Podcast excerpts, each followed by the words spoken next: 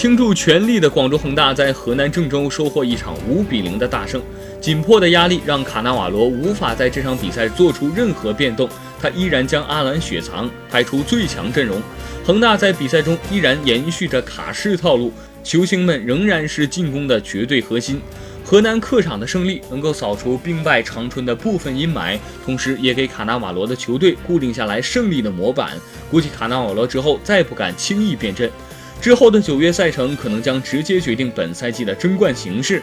广州恒大需要在主场对阵上海申花和北京国安，客场对阵上海上港、江苏苏宁，与争冠对手的直接对话。